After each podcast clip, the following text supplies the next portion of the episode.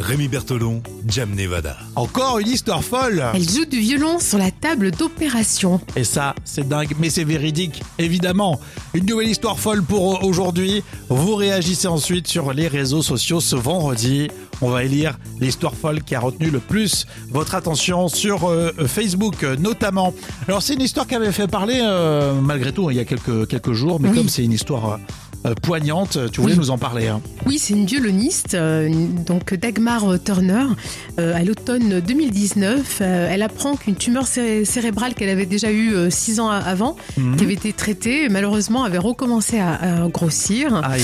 Et juste à côté de la partie du cerveau qui, qui contrôle la main gauche, hein, donc Ouais. euh, ça impactait directement bah, son, ce- ce- son métier de musicienne. Ah, effectivement, elle avait peur de, de ne plus pouvoir euh, jouer de violon. Oui, c'était le challenge des professeurs, hein, des spécialistes des tumeurs cérébrales à l'hôpital de King's College euh, à Londres et Ah qui a euh, voulu, donc en fait vraiment privilégier au maximum d'endommager aucun tissu euh, qui, lui, euh, qui lui donnerait des Ah, séquelles. Évidemment, elle, donc elle se faisait énormément de soucis. euh, bah, comme tout le monde déjà quand on fait une opération, elle, ça touchait sa passion et son métier en tant que violoniste. Oui.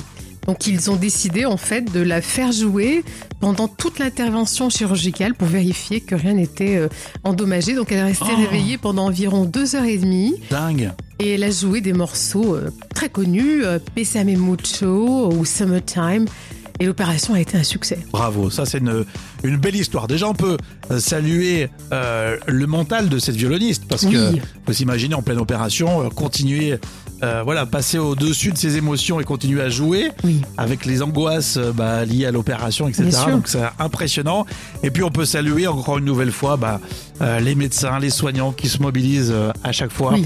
Alors là, c'est à Londres. On pense aussi à Lyon, les hôpitaux Bien sûr, publics et privés. Euh, mobilisés encore une fois les soignants euh, on vous salue un petit peu moins en ce moment mais franchement le cœur y est toujours hein. Oui, tout à fait. Oui, oui. non, j'avoue que là, bravo. Chapeau. bravo pour euh, tout ce que vous faites Dites-moi, qu'est-ce que vous en pensez? Vous réagissez maintenant sur les réseaux sociaux. C'est une histoire, euh, c'est vrai que c'est, elle est courte cette histoire, mais, euh, Mais c'est elle est forte, elle est poignante. Ouais, c'est vrai.